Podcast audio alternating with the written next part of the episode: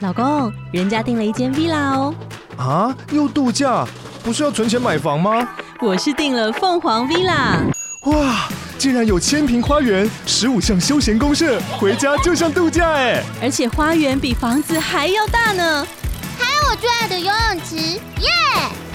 龙大营建 villa 生活，十年防水保固，二至三房。零七三九八五五五五，凤凰 villa。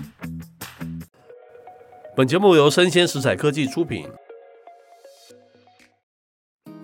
欢迎收听数位趋势酱子读，我是科技大叔李学文。我是跨领域专栏作家王维轩 Vivi。哎，今天科技大叔讲话非常有鼻音哈、对对，那是因为鼻子过敏啊。可是大家不用担心，因为这样子不会是透过我们的节目传染给大家嘛，是。对不对？可如果大家觉得科技大叔这个声音很迷人的话，是我愿意每天帮他撒花 粉，让他持是续是过敏。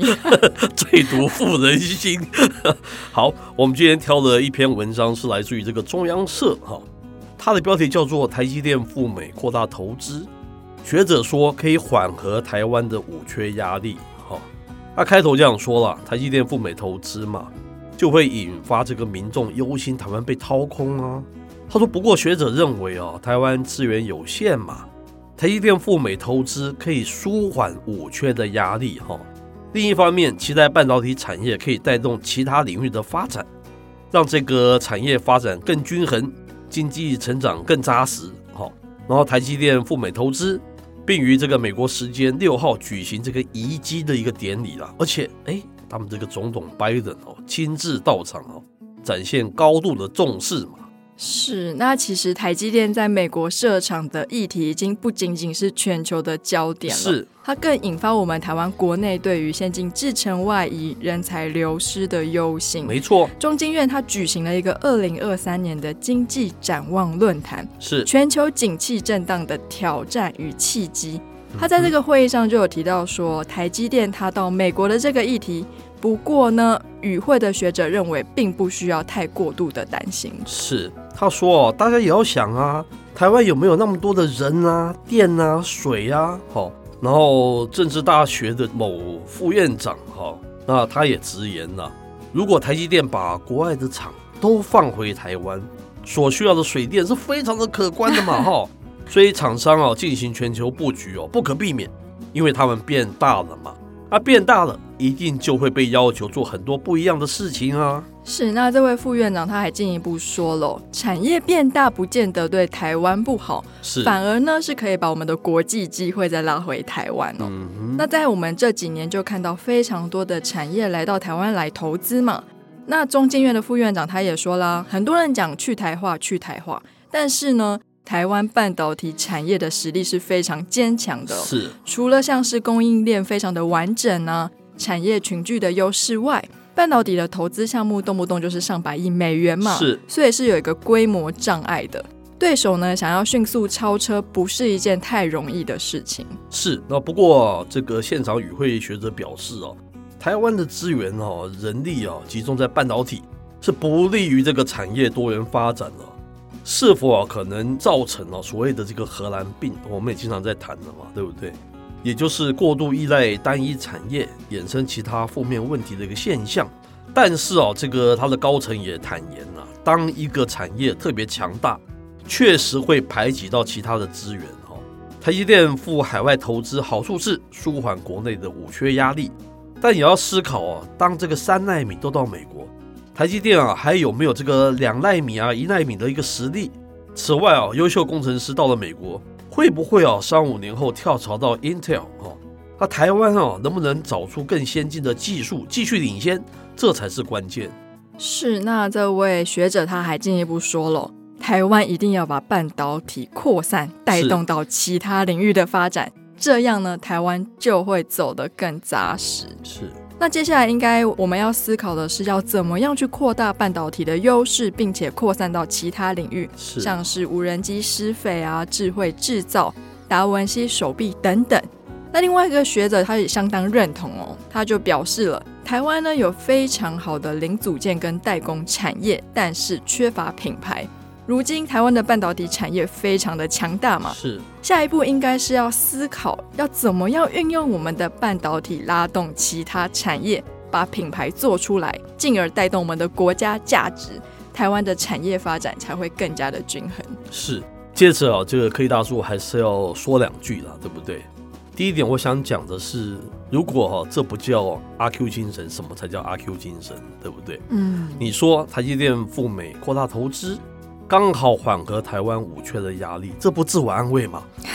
这好像说我们家孩子成绩很差，爸爸说啊没有关系的，刚好我们家没有钱可以养得起，刚好这时候可以让我们家存一点钱，这感觉是不是这个道理是一样的？是很对不对牵强。是，那如果外面不是一个竞争的环境，这当然是好的。问题国际嗯就是一个强烈竞争的环境，没错，对不？对？再来，我的看法是，国家的产业的好或坏，可以用三个层次来看。第一个是你这个半导体，对不对？像台积电，你最重要的重心可以留在台湾，嗯，可是你又可以除了这个之外，你可以发展其他的产业，解决你的荷兰病问题，是这是最上等的，没有错吧？嗯同时都存在。嗯第二个层次是什么？是你台积电还留在台湾，继续留在台湾，是但是你还是有荷兰病问题，嗯，这是现状，对不对？没错，即将有的最差的情况是你台积电外移，技术慢慢的外移，但是你其他产业又没有扶持起来。我们讲现在三个状况，现在已经轮成是有可能成为是第三个状况，没错，没有错吧？哈、嗯所以你这是非常阿 Q 精神的。再来，你说去台化，大家不用担心，不用担心。我们讲的担心，当然不是这么一年、三年、五年的事情。嗯，所谓去台化这种慢慢造成的效应，当然是十年、二十年所造成的。是你今天看来是没有关系哈，好像一些重点的东西慢慢移到国外，你觉得还没有关系了，慢慢、慢慢、慢慢，你觉得有没有关系？是渐渐那个威力就会造成，就是对台湾的后伤害的劲威力会力很大，就会造成，对不对？嗯第三点，我想讲的是什么？你又说台湾要把这个半导体产业扩散带到其他的领域发展，来解决你的荷兰病问题。嗯结果你依赖的核心还是你的半导体产业，是 你而不是说我要发展文创还是其他农业什么什么其他的，对不对？你把那个产业给发展了起来，叫做你解决荷兰病问题。